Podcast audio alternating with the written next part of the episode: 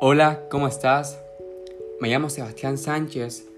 Bienvenido a mi podcast y es un placer poder tenerte aquí. En el día de hoy te voy a dar 5 herramientas que en lo personal me ayudaron a crecer como persona y espero que a ti igual te ayuden, ¿ok? El tema de hoy es sobre desarrollo personal. Cómo lograr crecer como persona, ¿ok?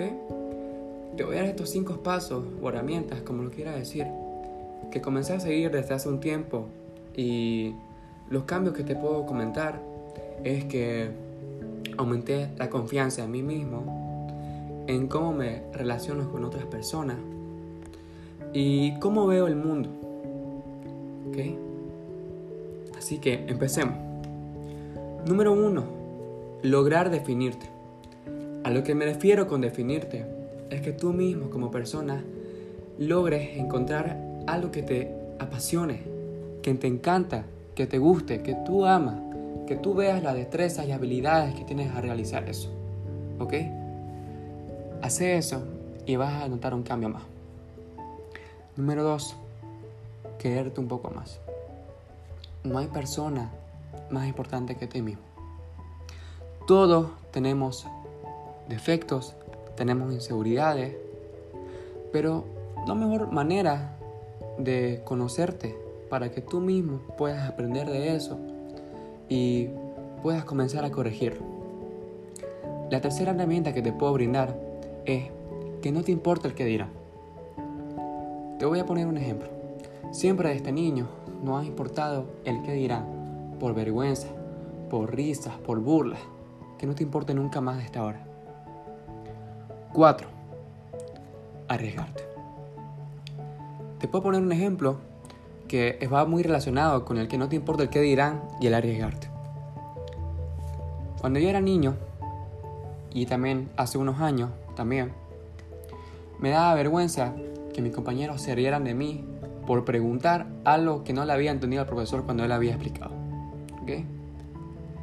Ya desde hace unos meses atrás comencé a aplicar estas reglas en mi vida, estos pasos, estas herramientas, y como te había dicho al principio, no te cambio.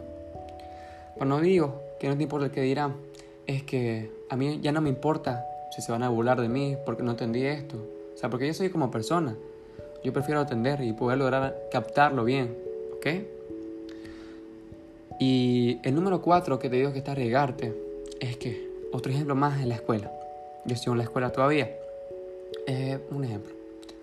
Por ejemplo, si tú sabes una respuesta que el profesor ha dictado, pero no estás completamente seguro si está bien o está mal, arriesgate. Si está bien, perfecto y felicitaciones. Y si está mal, ni modo. Ahora, ni modo va relacionado con el quinto paso. Aprender de tus errores. ¿Ok? Estos pasos o herramientas están muy relacionadas entre sí. Al aprender de tus errores, quiero decir que día a día logre ver tú mismo en qué fallaste y en qué puedes aprender.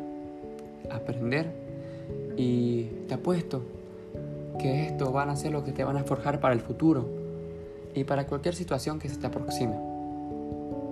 ¿Okay? Comienza a aplicar estos pasos, vas a ver los cambios maravillosos que vas a lograr en tu vida y una mejor manera de quererte, seguir en la vida que se atraviesan bastantes cosas.